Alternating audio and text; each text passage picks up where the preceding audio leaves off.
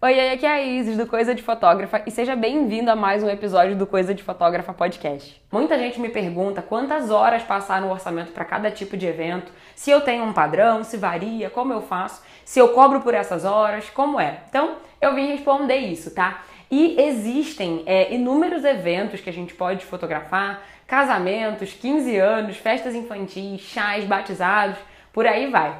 E você sempre precisa basear seus orçamentos de acordo com o local, número de convidados e também pelas horas que você vai trabalhar. Isso é super importante. Você sempre precisa saber o horário que você vai chegar e o horário que você vai sair dos eventos. Eu vejo bastante gente se prejudicando porque só tem o compromisso do horário de chegada nos eventos. E aí fica até a hora que o cliente quiser, quiser ou até a hora que o evento acabar. E isso é péssimo para você como profissional, porque com certeza você vai acabar se prejudicando porque vai precificar errado se não pensar também em horas, tá? Então, sempre que você receber um pedido de orçamento, lembra de perguntar para o seu cliente qual o horário de início e término do evento dele, para você passar o orçamento com a quantidade, com uma quantidade, né, na verdade, de horas específicas para trabalhar. É, na maioria das cidades, os eventos já têm uma quantidade de horas meio que padrão. É, aqui no Rio, por exemplo, as festas infantis são praticamente todas de 4 horas. Já em outras cidades, eu já recebi bastante mensagem de gente é, dizendo que está acostumado com duas horas, três horas só de festa infantil. Então, realmente varia e é importante que você tenha uma noção de como que é aí na sua cidade, tá? Para eventos maiores, existem ainda mais variações também.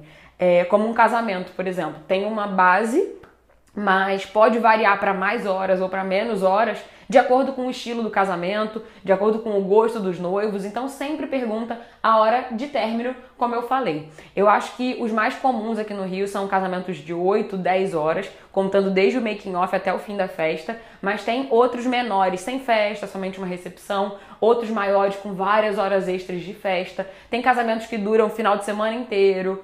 É, festa de 15 anos também varia. Aqui no Rio costumam ser umas 5 horas de festa mais ou menos. Festas infantis, como eu falei, aqui no Rio, 4 horas de festa e por isso que eu já tenho o meu orçamento baseado em 4 horas. Se tiver alguma hora a mais, eu aumento o valor é, e coloco o equivalente àquela hora a mais trabalhada, ou se tiver 3 horas, eu reduzo para ficar de acordo com aquela quantidade de horas que eu vou trabalhar. Para festas infantis, eu sempre pergunto aos pais qual o horário que a festa vai começar e qual horário eles preferem que eu chegue. E 99% das vezes meu horário é desde o começo mesmo, a mesma hora do convite. Assim eu consigo fotografar a decoração com calma, o espaço vazio, a criança sozinha, depois recebendo os primeiros convidados e tudo mais. E eu fico até o término, que é normalmente até um pouquinho depois do parabéns. Em chás de bebê e de panela tem ainda menos padrão. Tem chá de 4 horas, tem chá de 2 horas, tem batizado que é super rápido, tem batizados que demoram pra caramba porque tem várias crianças para serem batizadas na mesma igreja. Então você sempre tem que perguntar isso pro seu cliente. Tem batizado que tem almoço depois, tem gente que gosta de mais horas de evento, tem gente que vai fazer alguma coisa menor. E nesses eventos nem sempre a gente precisa ficar até o final. Vou te explicar por quê.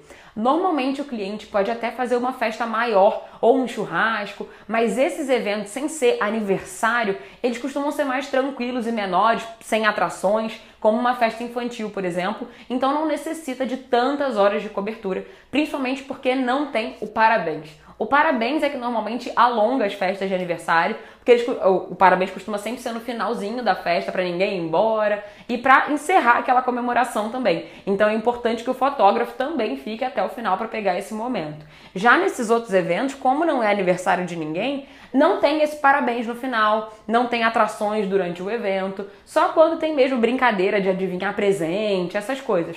Mas na maioria acaba sendo importante fotografar a decoração, o casal ou a família e os amigos que são mais próximos, é, os convidados e um pouco da festa. E isso em duas, três horas normalmente dá super tranquilo. A sacada aqui é de novo você sempre lembrar de perguntar para o cliente que horas vai começar e que horas vai acabar e ter isso certinho por escrito tanto no seu orçamento quanto no seu contrato para evitar problema, tá? Para batizado, eu não costumo estipular horário para cerimônia, tá? Porque cada celebração tem um jeito e um tempo. Às vezes o batizado é do bebê sozinho, às vezes são vários bebês juntos, então demora um pouco mais. Aí, nesse caso, o que eu faço para mandar o meu orçamento é o seguinte: eu envio as informações para a cobertura de toda a celebração do batizado, que aí se refere ao momento na igreja, tá? Independente do tempo que vai demorar, porque não tem um tempo certo. A pessoa pode, é, a celebração pode durar uma hora, como pode durar 15 minutos.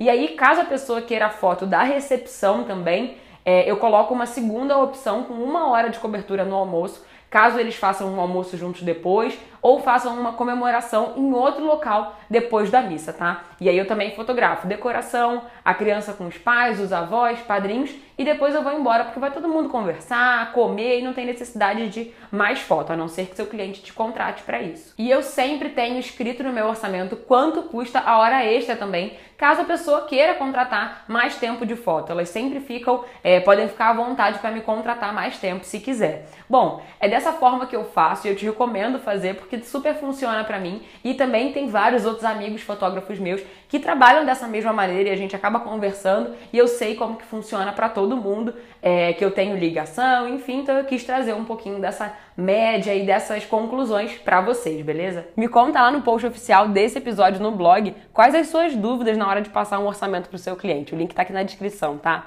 E ó, não esquece de deixar sua nota de revisão caso você esteja escutando pelo iTunes e não esquece também de compartilhar com seu amigo fotógrafo que pode gostar dessas dicas, beleza? Beijo e até o próximo episódio. Tchau, tchau.